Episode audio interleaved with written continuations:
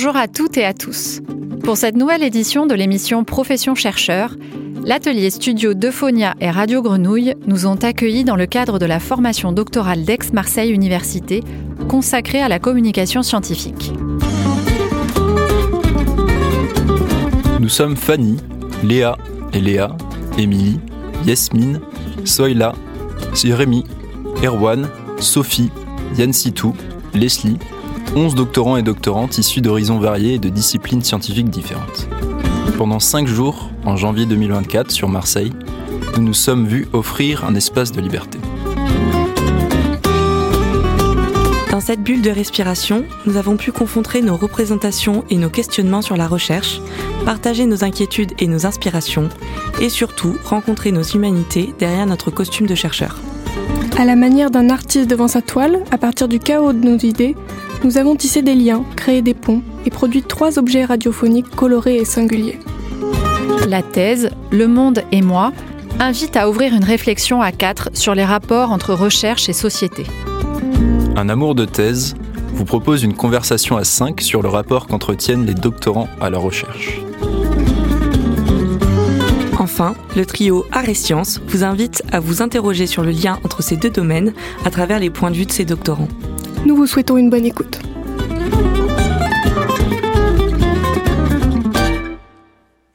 Bonjour à tous et euh, bienvenue sur cette émission. Donc euh, aujourd'hui, je suis avec Leslie. On va vous parler de la recherche, de la science et euh, tout ce qu'il y a là-dedans, quoi. Et comment on le vit surtout? Voilà. Bonjour, je suis Leslie et je suis avec Émilie. Voilà, on est toutes les deux pour animer cette petite émission avec nos trois autres collègues. Mais tout d'abord, on voulait vous passer un petit extrait de Carl Sagan qui nous a fait très envie en fait. My experience is you go talk to kindergarten kids or first grade kids, you find a class full of science enthusiasts. And they ask deep questions. What is a dream? Why do we have toes? Why is the moon round? What's the birthday of the world? Why is grass green? These are profound, important questions. They just bubble right out of them. You go and talk to 12th grade students, and there's none of that. They've become leaden and incurious. Something terrible has happened And between kindergarten and 12th grade, and it's not just puberty. And you're a nerd if you love science in the 12th grade, A- right? Absolutely. J'adore, merci pour, euh, pour cette idée, euh, Émilie, de, de faire parler Carl Sagan, qui est un grand bonhomme dans son domaine et pas que, et qui parle hein, de quelque chose qui nous tient tous à cœur, je pense, qui est la capacité d'émerveillement, en fait, de quand on est enfant. Et ça nous a poussé à nous demander euh, justement euh, quel a été votre premier contact avec, euh, avec la recherche, euh, avec la- les grandes questions qu'on peut se poser quand on est enfant. Yann Sitou, tu veux commencer? Euh, oui, alors pourquoi pas? Alors donc moi c'est Yann Sitou, je suis doctorant en mathématiques, informatique et je travaille sur les trous. C'est un peu voilà mon Les sujet. c'est ça. Pas de blague salace, merci. Alors, on va pas en faire. Et euh, alors ouais, mes premiers contacts avec euh, avec euh, la recherche, le science. Alors moi, les mathématiques, quoi, ça m'a passionné assez tôt. Euh, ce que j'aimais beaucoup, c'était les constructions géométriques. Euh, faire des, des constructions géométriques, c'est ça qui m'a émerveillé. Après, il y avait beaucoup de, de choses en physique aussi, euh, les trucs classiques, les trous noirs, les choses comme ça. Et j'ai eu un, un gros point, on va dire, de, de passion. Euh, c'était en cinquième à peu près, où euh, j'ai découvert les hypercubes. Voilà, donc c'est les cubes en quatrième dimension. Et ça, c'est devenu mon, mon truc euh, pendant un moment. J'a- J'adorais ça, j'en parlais tout le temps. Et même mon petit frère, il commençait à m'appeler Hypercube parce que j'en parlais tout le temps. C'est génial. C'est bon. euh, voilà. Putain, les hypercubes. Mais comment ça, un cube peut être en quatre dimensions? Enfin, voilà, on en parlera après parce que. Vas-y. On fera ça. Sophie, Fanny, vous, ça a été quoi euh, Peut-être vos grandes questions, vos, premiers, vos premiers touchés avec la recherche, la science, euh, les questions que vous êtes posées, quoi? Euh, moi, c'est beaucoup plus anecdotique, mais quand j'étais petite, j'allais à la Cité des Sciences régulièrement et il y avait un cinéma qui passait les odeurs euh, en même temps que les, que les images. Et je, je m'étais dit que ce serait bien d'inventer l'odeur dans la télé, que chacun ait ça chez lui. Mais oui, Wow. après, j'ai beaucoup bifurqué. carrément. Et moi, je me faisais la réflexion généralement pour les pubs de parfum. Tu vois, je me Mhm. suis dit, mais pourquoi il faut une pub de parfum? Genre, c'est juste une odeur, tu vois. Et du coup, je comprenais pas pourquoi. Mais ouais, ça ferait carrément plus sens, en fait. Émilie, est-ce que tu veux nous partager euh, toi, qu'est-ce que ça a été ton premier contact avec la recherche Ouais. quand tu étais enfant? Euh, donc moi, c'est Émilie, je suis doctorante en microbiologie à l'heure actuelle. Mais euh, mon premier amour euh, avec la science, c'était les volcans. Alors quand j'étais, c'était quoi, au primaire, en CE1, je me souviens, j'avais un, un carnet de lecteur, carnet de lecture. On devait écrire les résumés de ce qu'on lisait. Et dessus, j'avais dessiné des petits volcans où la lave, elle faisait des cœurs. Et du coup, C'est trop mignon. et du coup, je sais pas, j'étais obsédée par ça. Et euh, à 6 ans, du coup, je savais la différence entre un volcan effusif, un volcan explosif. Euh, J'avais fait des recherches, j'avais imprimé des pages Wikipédia. Enfin, je m'étais posé plein de questions. Alors que, rétrospectivement, à 6 ans, euh, t'as t'as pas un sujet qui te passionne comme ça. Enfin, ou peut-être Mm. si, c'est moi qui. Je sais pas. La passion, c'est peut-être de se poser juste des grandes questions, en fait. Ouais, Ouais. ouais, ouais, carrément. Et Sophie, tu veux nous partager euh, peut-être euh, ton expérience? Moi, j'ai toujours été fascinée par le comportement humain et comment ça se fait qu'on se comportait différemment. Donc, je pense que je me suis toujours questionnée sur comment ça se fait que des gens qui sont très similaires se comportent très différemment, pensent différemment, et comment notre environnement pouvait changer notre manière de penser, de nous comporter. Je pense que c'est ça qui m'a amenée dans la recherche. Carrément. Et toi, c'est pas en lien avec ton sujet de thèse, justement? Moi, je fais une thèse en sciences cognitives sur l'apprentissage de la lecture chez les enfants. Ah Donc, oui. effectivement, j'étudie le comportement d'apprentissage de la lecture. Ah bah comme quoi, euh, du début à la fin, euh, c'est comment les gens se comportent, quoi. C'est hyper intéressant.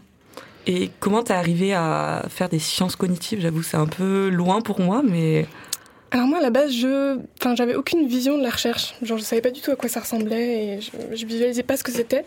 Et en fait, j'ai débarqué en master de recherche, donc c'est là où j'ai découvert. Et, euh, et j'ai commencé par découvrir ma discipline. Donc j'ai commencé par des études de psychologie, puis d'éthologie, j'avais fait un peu de marketing aussi. Et c'est là où j'ai découvert la discipline, ses méthodes et quelles étaient les questions de recherche qui pouvaient être posées dans la discipline. Et à partir de là, je me suis dit, OK, ce qui m'intéresse le plus, c'est les méthodes et la discipline de la science cognitive, tout en essayant de comprendre comment notre environnement pouvait impacter nos cognitions et nos comportements. Et donc c'est comme ça que je suis arrivée dans la recherche. punaise, c'est fou. Hein Genre, ouais. Je sais pas, je trouve, je trouve ça trop cool, en vrai. Et ouais, je fais pas. En plus, le sujet de thèse, généralement, c'est quelque chose qui te plaît de base, mais après, ça devient presque une obsession, en fait. C'est, t'y penses tout le temps.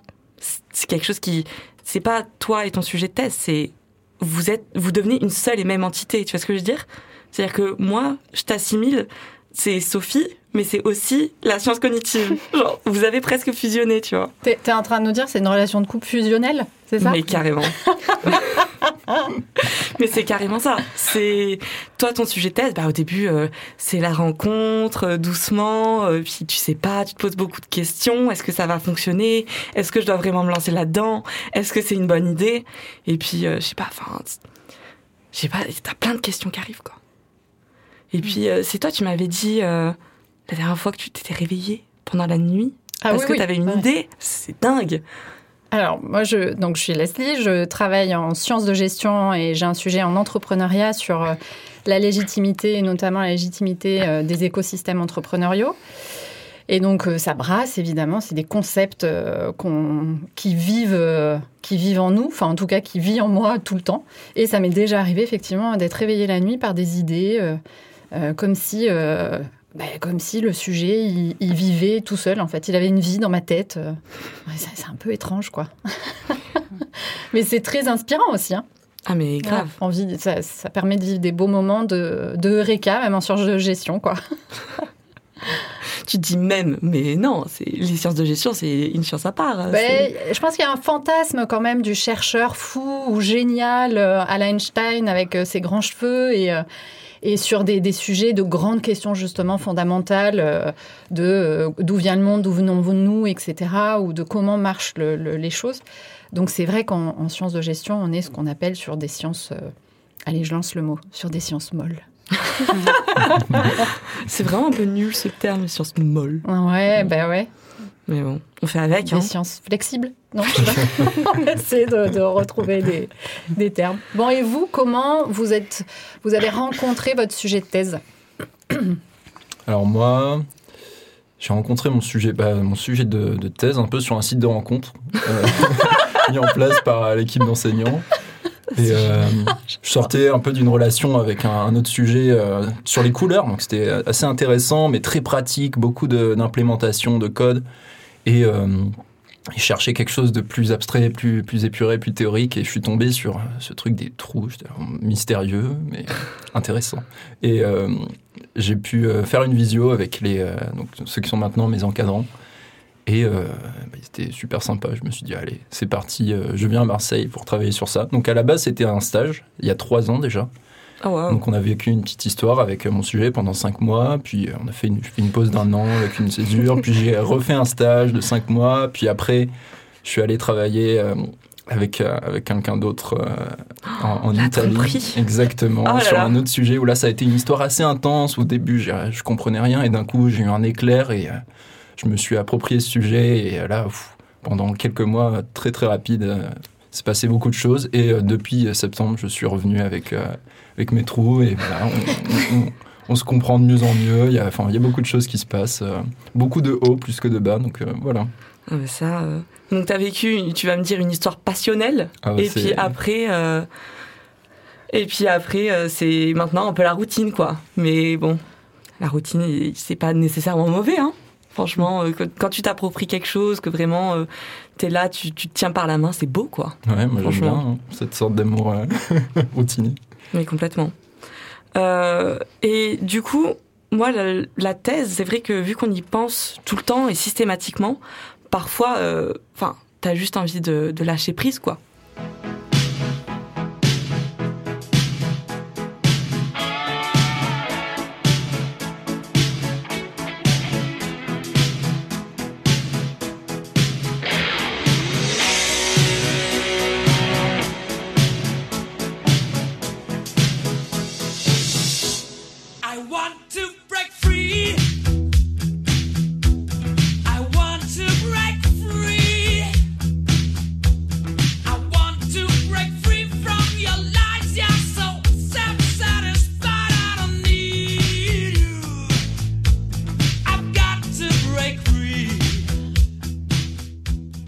Ceux qui connaissaient, évidemment, c'était Queen, I Want to Break Free. Je trouvais que ça allait bien dans notre thématique. Le titre parle de lui-même. Ah, mais Hein complètement. Voilà, je pense. complètement. Et du coup, on se posait la question tout à l'heure, est-ce que c'est vraiment acceptable de pas complètement se consacrer à son sujet principal? Et toi, tu nous parlais un peu de... T'as eu une, une aventure, euh, un coup d'un soir, avec un autre sujet. c'est ça, avoir un coup d'un soir, un coup de cinq mois quand même. Et alors, euh, effectivement, euh, là, pendant, durant ma thèse, bah, en ce moment, justement, je retravaille un peu sur, euh, avec ce sujet parce qu'il y avait des choses qui méritaient d'être approfondies et juste d'être terminées, quoi. Et Mm. donc, bon, effectivement, voilà, là, ça, tu voulais finir les choses proprement. voilà, un peu de, de l'adultère, un petit peu. de l'adulte. c'est complètement ça. Et du coup, en partant de ça, on s'était dit, mais c'est quoi l'éthique? Surtout en, recherche, en science, c'est quelque chose qui est hyper important. Euh, l'éthique et surtout les attentes. Oui, ça implique vraiment de se demander comment on fait pour se conformer euh, à la fois aux, attentes, aux traditions académiques, aux standards académiques qu'on nous demande. Donc, euh, une ligne de conduite, en gros, qui est déjà un peu préécrite, dans laquelle on peut se retrouver ou pas. Et comment on, s'inscrit, nous, dans cette, dans cette ligne de conduite, comment laquelle on choisit, en fait, et en même temps, comment on fait pour se conformer et se distinguer? Et donc, on, on a commencé à se poser la question, qui est typiquement un peu la définition de ce qu'est euh, le processus de légitimité. Il n'y a pas de hasard. et, euh, et donc, du coup, on, se- demandait euh, qu'est-ce que vous auriez à nous partager comme expérience par rapport à cette tension qu'on peut vivre euh, en tant que chercheur entre cette nécessité, en fait, à se conformer à des attentes et, et cette, capacité à, à vous différencier, en fait. Moi, j'ai l'impression qu'il y a un peu trois sens éthiques qui ressortent quand tu travailles dans la recherche. Le premier, c'est celui théorique, assez propre à ta discipline, qui t'impose des règles éthiques, qui sont très importantes pour faire tes expériences. Le deuxième, c'est l'éthique qui se fait en pratique, Mm. qui varie un peu en fonction des équipes de recherche, des chercheurs, etc. Et le troisième, c'est ton propre sens éthique, en fonction de ta vision du monde et de tes valeurs. La plupart du temps, les trois vont dans le même sens. Mais parfois, tu as des situations où tu te retrouves un peu à choisir quel est le sens éthique qui va un peu primer dans ta situation. Et ça, je trouve que ça, c'est compliqué à gérer. Est-ce que tu as des, des situations, des expériences qui ont été euh, peut-être euh, euh, particulièrement marquantes à nous partager, Sophie, Fanny ou Yann Sitou ou Émilie, sur ce sujet? Ouais, moi je veux bien euh, Fanny, merci. déjà euh, revenir. euh, donc moi je suis en je suis en épigraphie arabe, je l'ai pas encore dit. Et pour pour filer la métaphore du couple, pendant longtemps mon mon sujet ça a été mon amant parce que j'ai fait toute une première carrière en tant qu'ingénieur civil. J'ai toujours cultivé ça sur le côté la langue arabe. voilà mon intérêt pour pour ces recherches qui étaient euh, super sexy de ce que j'envoyais à ce moment-là. J'ai découvert les recherches de, de mon directeur de thèse sur euh, une nouvelle écriture de l'histoire populaire à travers les graffitis, etc. Euh, et puis, bon, quand j'ai fini par, euh, par rentrer dedans avec mon sujet, euh, j'ai commencé à me pencher sur les premiers corpus, les premières recensions qui avaient été faites euh, dans, dans différents pays arabes. Et puis, euh, il y a eu un peu un choc, un peu comme quand tu es avec quelqu'un et puis euh, tu te rends compte qu'il a un passé euh, pas, pas super cool pour toi, toujours. Je, vais, je vais vous citer un passage qui m'a un petit peu choquée, euh, de, donc extrait d'un corpus des inscriptions arabes de, de l'Algérie, écrit en 1902 par Mercier. Ouais, ça date. Ouais, puis c'est donc c'était l'époque coloniale dans laquelle euh, a émergé cette discipline et où quand même l'auteur dit euh, les bâtisses indigènes nous donnent un remarquable témoignage de l'impuissance de la race, peuple sans tradition, sans unité, sans vie morale autre que celle de la religion, tels nous apparaissent les musulmans d'Algérie à travers leurs monuments et leur épigraphie. Donc je reprécise grosse que c'est une citation. C'est violent. Euh, voilà, encore une fois, de 1902. Bon, donc là, un choc un petit peu. Je me dis, bon, dans, dans quoi est-ce que j'ai mis les pieds Euh, Mais tu te bon, reposes des questions quand même sur la relation dans laquelle que tu as commencé. voilà. Mais bon, ça évolue. Et puis, euh, bon, aujourd'hui, évidemment, euh, on, ne trouve plus de, de phrases comme ça dans, dans les études contemporaines. Mais voilà, ça peut arriver euh, qu'on soit face à, à des idées avec lesquelles on, auxquelles on n'adhère pas du tout. Et Mm. du coup, toi, comment tu navigues ça? Est-ce que t'as tes directeurs de thèse, est-ce qu'ils sont aussi du même point de vue que toi, du fait qu'il faut complètement s'éloigner de ça, même si c'était un peu le fondateur? Euh, initial de ta discipline Alors bon, lui déjà c'est pas un fondateur, c'est un Ah, petit oui. peu anecdotique euh, comme, euh, mais bon, comme recueil.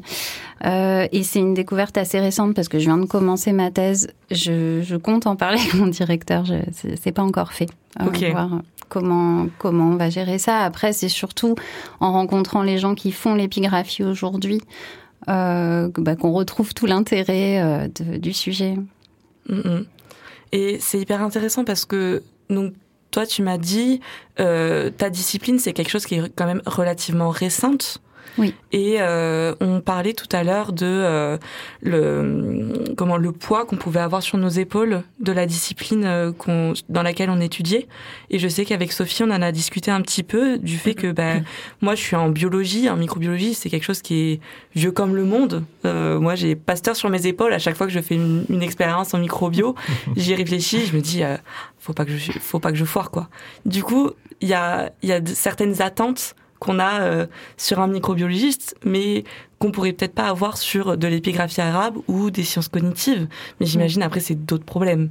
Enfin, Oui. pas de problèmes, mais c'est d'autres euh, problématiques. J'ai l'impression que quand tu es dans une discipline qui est un peu plus récente ou un peu moins connue, c'est plus que tu dois faire tes preuves pour prouver que ta discipline est importante et que euh, elle, est- elle existe, tout simplement. Donc c'est plus le côté euh, où tu dois faire tes preuves plutôt que de te référer et d'être à la hauteur des ancêtres. Et Oui, complètement.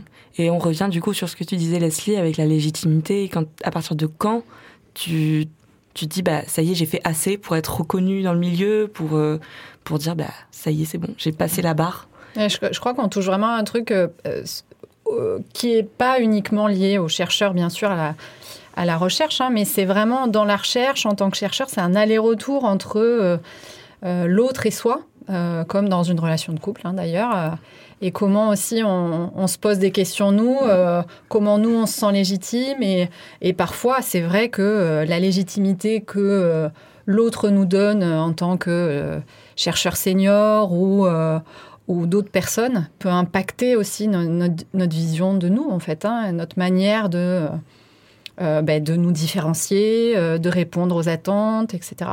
Mais complètement. Et moi, ça me fait penser à une anecdote d'une copine euh, que- qui m'a raconté ça récemment. C'est que euh, elle, elle travaillait dans un, laboratoire euh, qui était autre que son laboratoire de thèse pendant son master. Et euh, elle avait proposé en tant que stagiaire, du coup, d'étudier une protéine en particulier. Bon, on s'en fiche que ce soit une protéine, mais en l'occurrence, c'est une protéine. Et euh, son directeur de master lui a dit ah non non, mais euh, ça mènera à rien, c'est nul ce que tu fais. Et euh, il se trouve qu'elle a vu euh, qu'il y a un article qui a été publié récemment sur cette protéine et que en fait, euh, s'ils avaient cherché un petit peu, s'ils avaient écouté la stagiaire, bah, peut-être que ils auraient découvert un truc de ouf et ça aurait débloqué des situations euh, problématiques à ce labo, quoi. Donc bon, c'est toujours un peu compliqué euh, quand t'arrives euh, dans dans ce milieu-là à la recherche et puis dans tous les cas, tu veux juste euh, survivre à tout ça, quoi.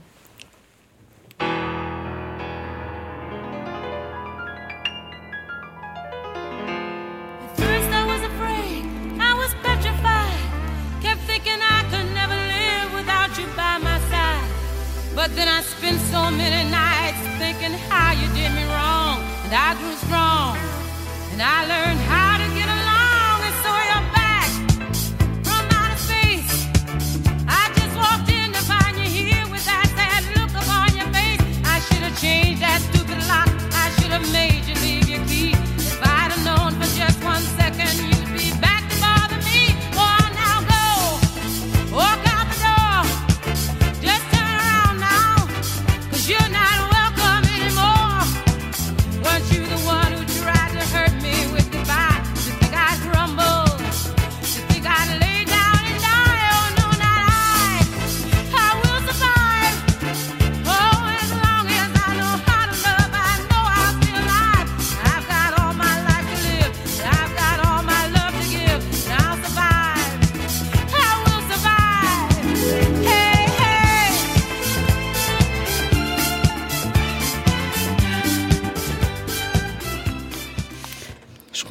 peut se mettre d'accord sur le fait que dans une relation, il y a vraiment des hauts et des bas. Et dans la vie de chercheur, il y en a beaucoup, beaucoup, beaucoup. Comme dans la vie d'un entrepreneur aussi. Euh, et euh, c'est un peu, c'est, c'est un peu à rendre fou.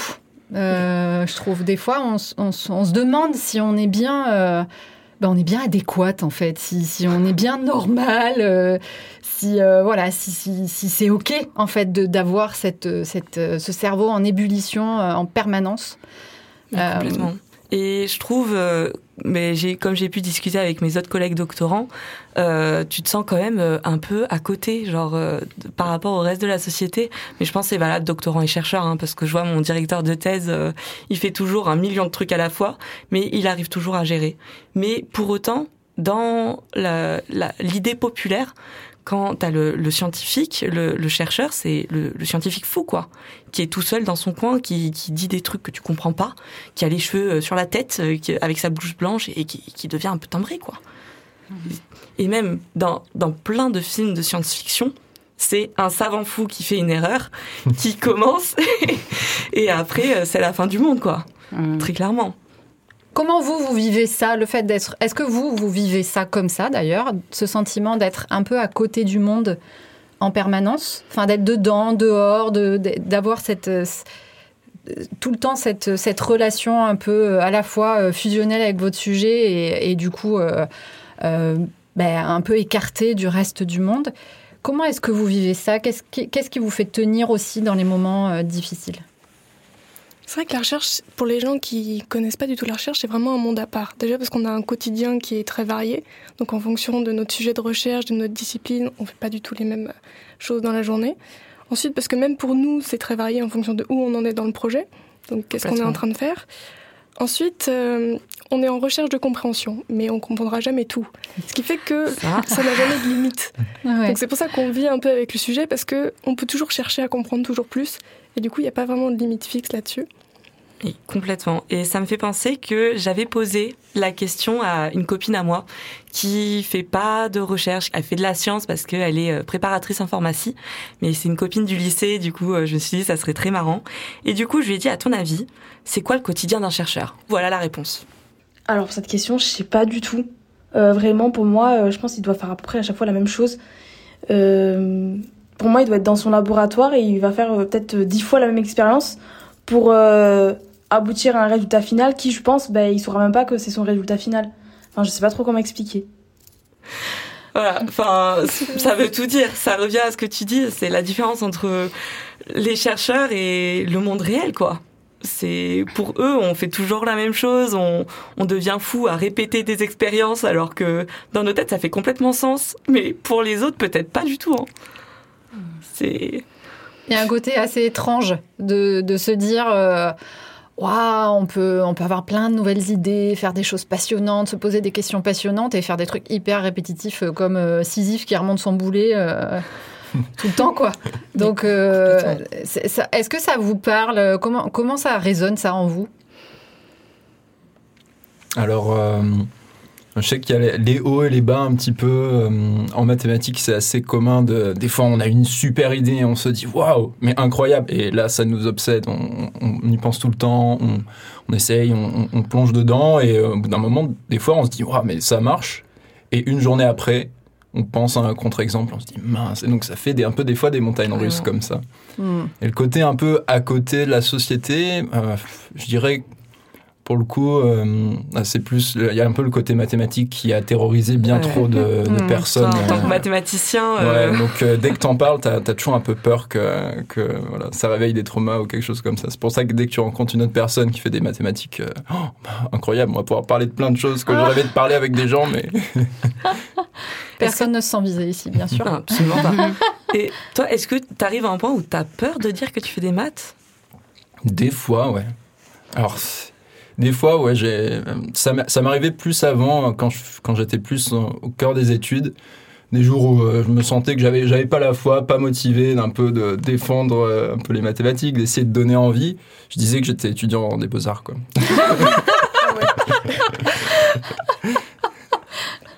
Et ça fait écho euh, à la discussion qu'on aura tout à l'heure, où on discutera euh, entre Yann Sitou, Sophie et moi-même, euh, Émilie, euh, la question de est-ce que l'art c'est de la science Joli Et est-ce que la science c'est de l'art? Voilà. Si ça vous intéresse les tétards, vous pourrez regarder ça tout à l'heure.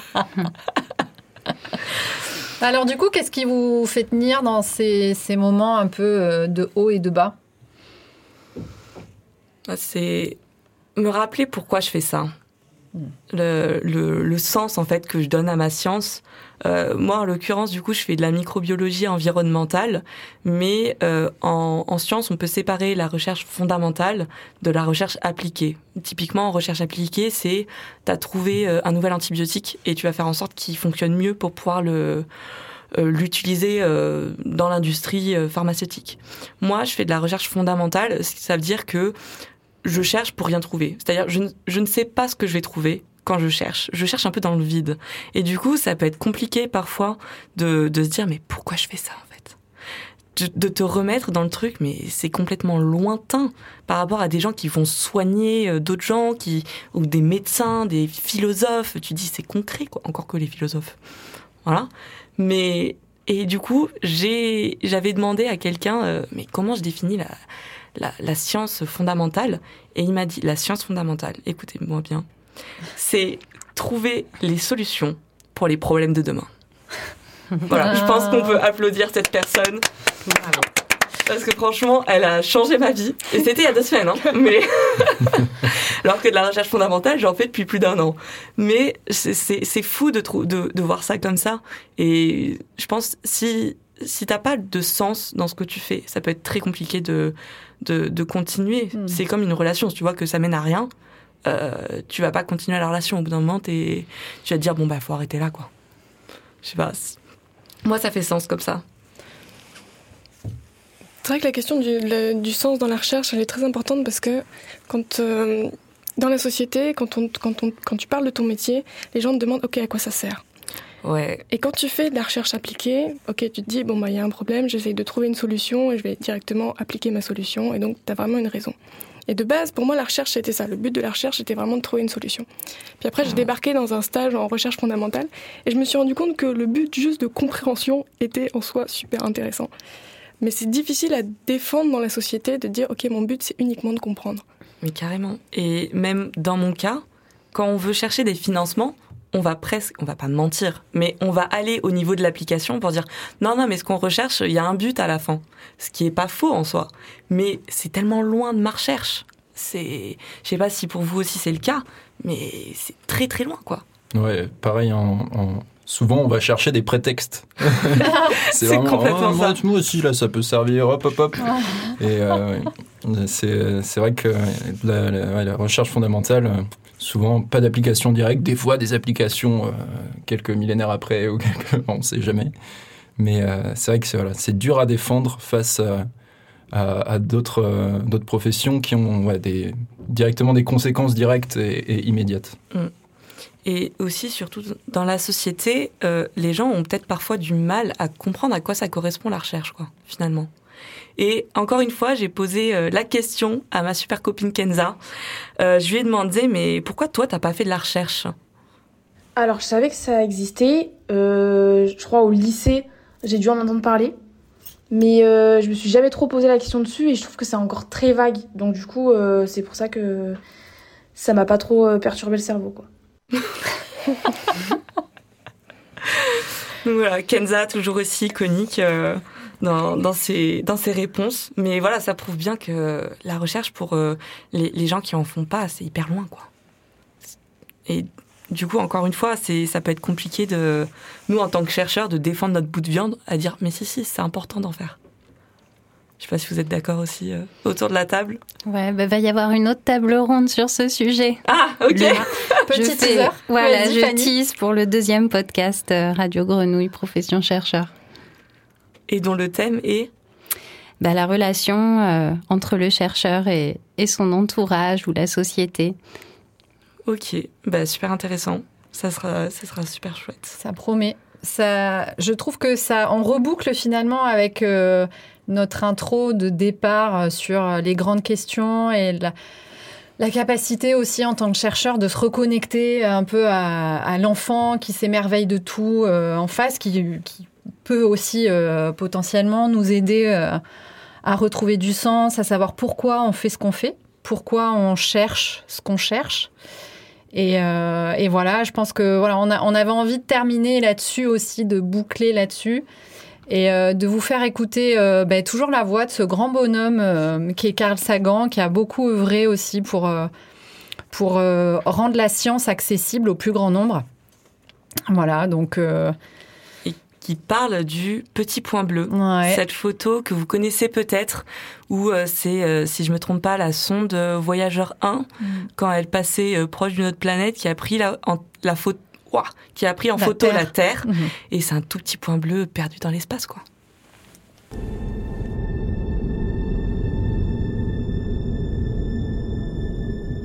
C'est ici. C'est notre foyer. C'est nous. Sur ce petit point se trouvent tous ceux que vous aimez, tous ceux que vous connaissez, tous ceux dont vous avez entendu parler, tous les êtres humains qui aient jamais vécu. Nos postures, notre propre importance imaginée, l'illusion que nous avons quelques positions privilégiées dans l'univers, sont mises en question par ce point de lumière pâle.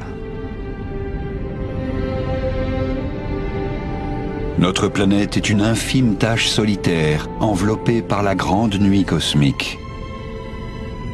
Dans notre obscurité, dans toute cette immensité, il n'y a aucun signe qu'une aide viendra d'ailleurs nous sauver de nous-mêmes.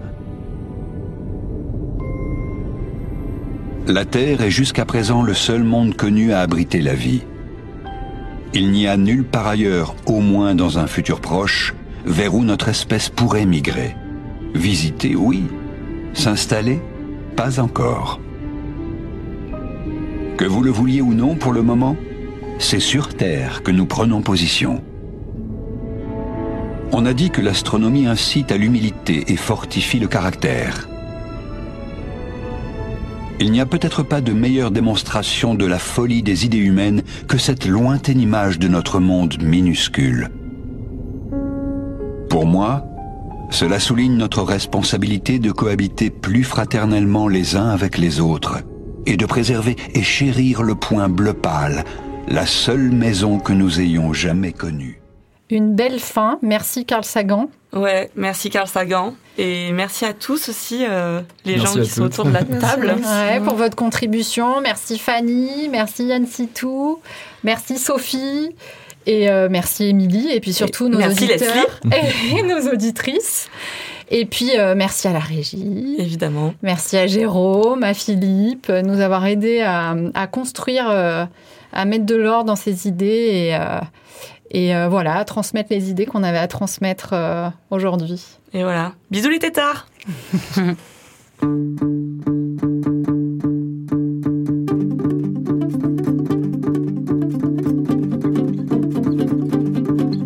Nouvelle édition de janvier 2024 de Profession chercheur touche à sa fin et nous vous remercions pour votre écoute. Ces trois émissions ont pu être réalisées dans le cadre de la formation doctorale d'Aix-Marseille Université consacrée à la communication scientifique et intitulée Radio Grenouille vous attend. Pour écouter ou réécouter les éditions de Profession chercheur, rendez-vous sur le site de Radio Grenouille. Merci au Collège doctoral d'Aix-Marseille Université, à Philippe Hert, enseignant-chercheur à l'EGICAM et au laboratoire Centre Norbert Elias, à Jérôme Matteo, formateur et enseignant, à Alexandre Simonini, à Gilali Amish et à toute l'équipe de Radio Grenouille et du studio Ophonia pour leur accueil et leur bienveillance. C'était Fanny, Léa et Léa, Émilie, Yasmine, Soela, Jérémy, Erwan, Sophie, Yann et Leslie.